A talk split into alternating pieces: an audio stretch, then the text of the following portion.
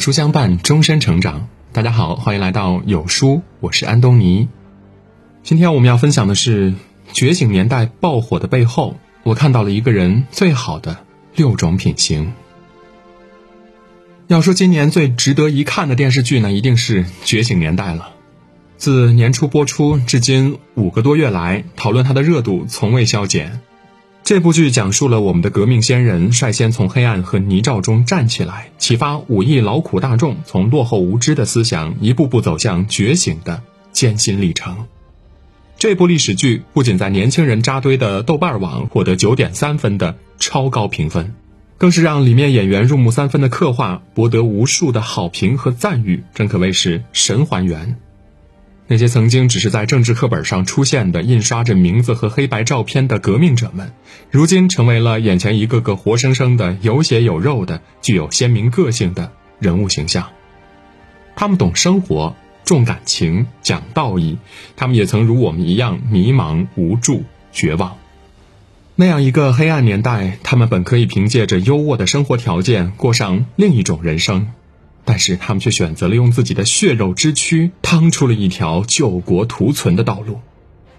他们身上拥有的优秀品性，直到今天依然熠熠生辉，也时刻提醒着我们：哪怕遭遇生活的失意、命运的捉弄，也要如革命者般勇往直前，努力实现更好的人生。李大钊自己出身底层，内心充满大善。觉醒年代中有个细节让我感触很深。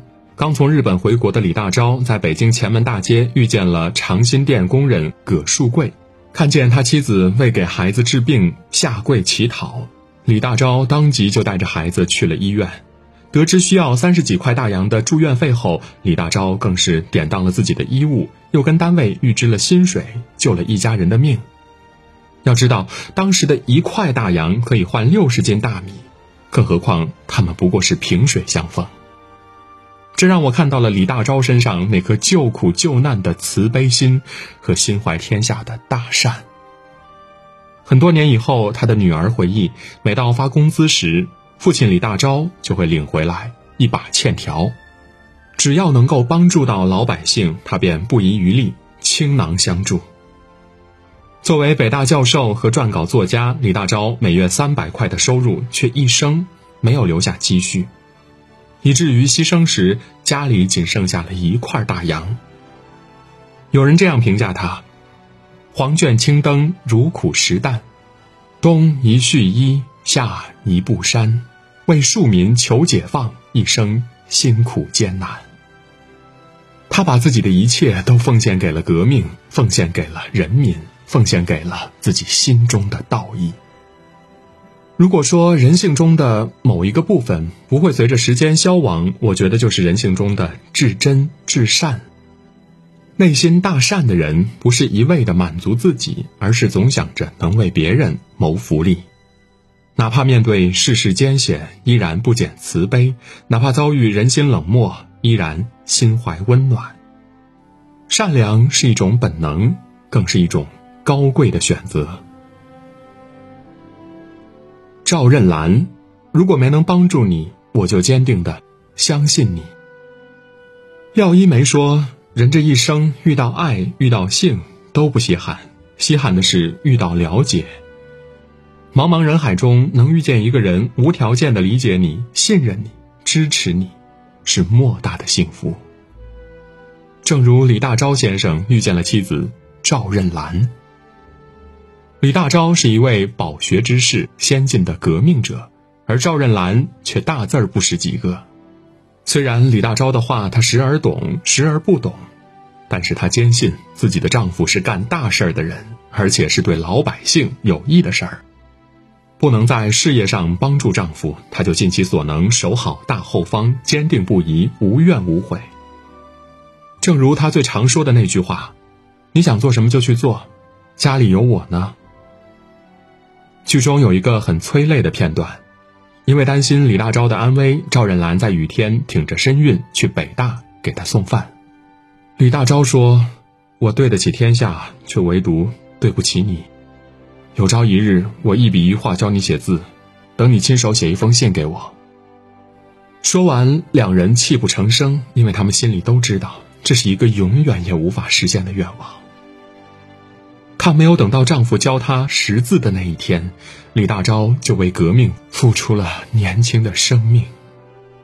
史料记载，赵任兰得知消息后，悲痛豪气，气绝复苏者数次，并乃愈益加剧。就在李大钊下葬三十五天后，赵任兰因与世长辞，追随先生而去。选择一个人就矢志不渝，相信一个人就相信到底。无论贫穷还是富贵，平凡还是伟大，赵任兰自始至终守着他的憨驼。择一人，守一生，这也许就是爱情最美的样子。陈独秀一生颠沛流离，永远身怀正气。陈忠凡曾这样评价陈独秀：他的思想虽随着时代成为沉寂，但这种磊落光明、弘毅翘直的人格，虽千百年后也足为青年取法。这就是先生的不朽所在。年轻的陈独秀一直奔走在救国救民的道路上。身怀凛然正气，心怀革命热血。早在辛亥革命前，陈独秀就和蔡元培等一众革命党参与研制毒药和炸弹，试图推翻帝制。清帝退位后，陈独秀又参与了讨伐袁世凯的二次革命，被抓捕入狱，家也被查抄。出狱后，他被迫流亡日本，衣着破烂，连饭都没得吃，却丝毫没有动摇过这颗革命之心。剧中，李大钊和陈独秀逃亡路上，看到祖国大地满目疮痍，百姓民不聊生。陈独秀拿出身上仅有的钱给了灾民，随即跪在地上放声大哭。他痛下决心，一定要把中国引向光明之路，让百姓都能过上好日子。于是，南陈北李相约建党，犹如一道曙光，划破了中国的黑夜。无论是穷困潦倒，还是身陷囹圄，陈独秀一直保持着刚正不阿的气节。哪怕后来被捕入狱，陈独秀依然坚韧不屈，甚至在狱中写下一副对联儿：“行无愧坐心常坦，身处艰难气若虹。”他也用自己的一生践行着这种风骨和气度，着实令人钦佩。人活一世。没有一条路会是平坦无阻的，但无论何时，都不要丢掉自己的正气，坦坦荡荡，光明磊落。得意时别自满，失意时别低头。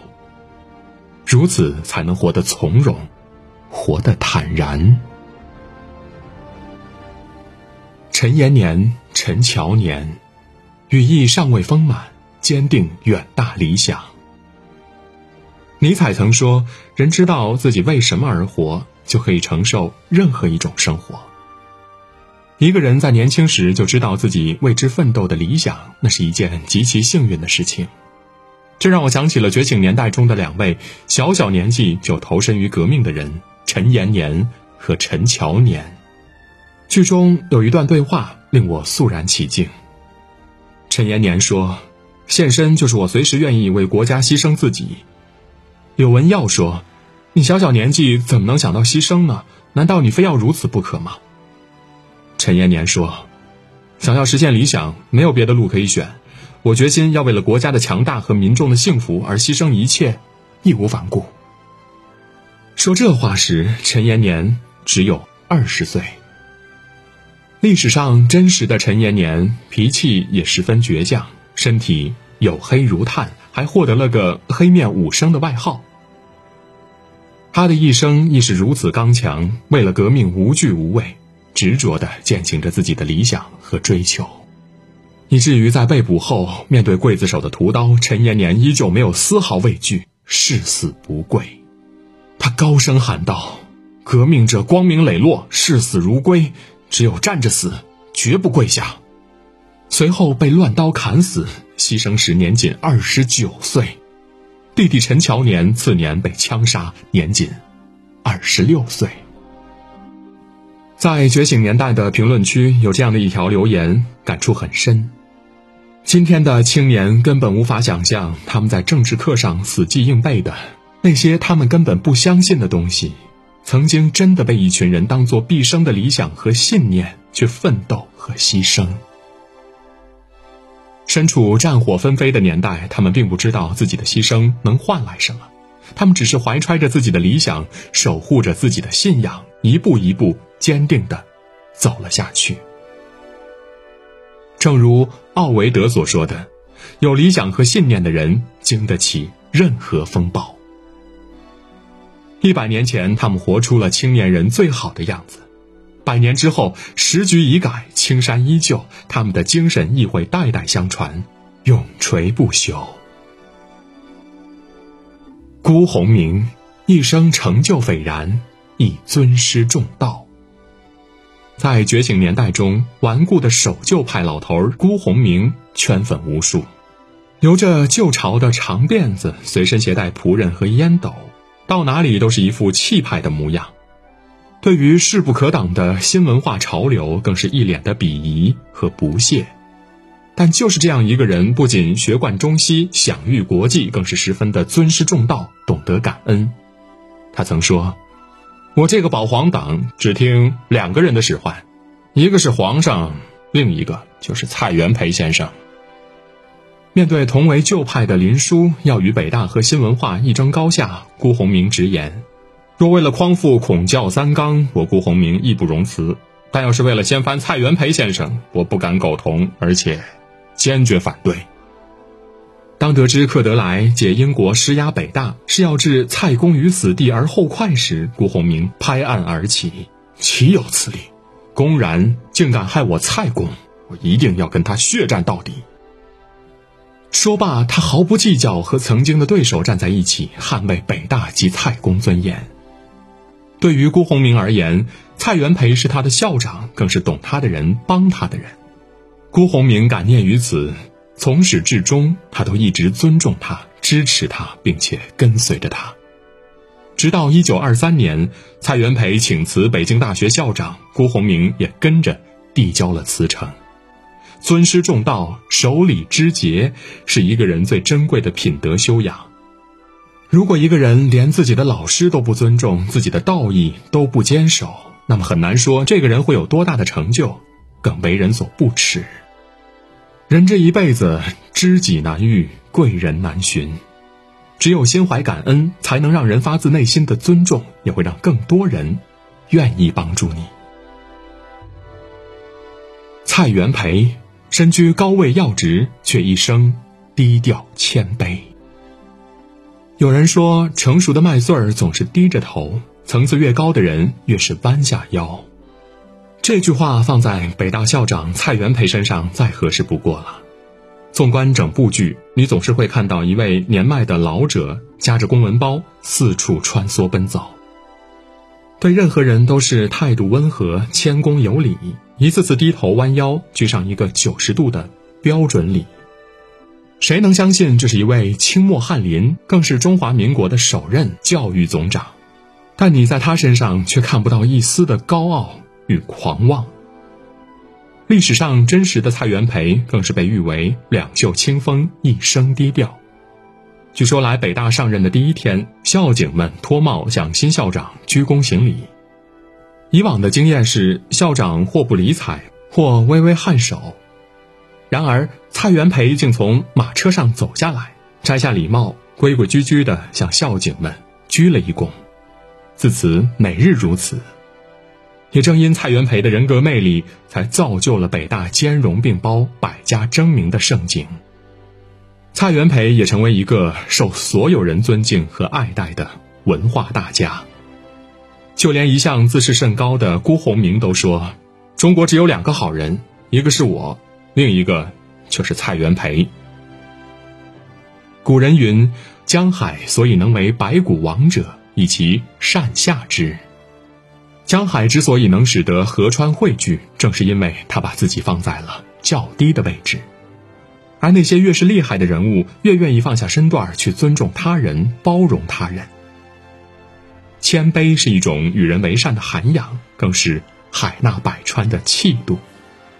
做人可以自信，但不能太狂，保持一颗谦卑的心，人生才会越走越顺。知乎上有一个问题：《觉醒年代》这部剧究竟给你带来了什么？一位网友说：“我们很难从书中几句生平介绍里了解这些伟人走过了怎样波澜壮阔、英勇无畏的一生。但这部剧让我们真正有机会走进那个时代，走进了那群人，看到了他们人性中闪烁着的光辉，以及那些美好而珍贵的道德品行。”才明白，原来一个人真的可以律己当严、躬身正行，在人生的道路上不断的向上、不断的攀爬，向着最高的思想境界。生活不会一帆风顺，会经历一些风浪，会面对一些坎坷。但是每当这个时候，我们会想到那些革命先辈们走过的路是多么的艰辛。庆幸的是，他们从未放弃。那么我们，又有什么理由退缩呢？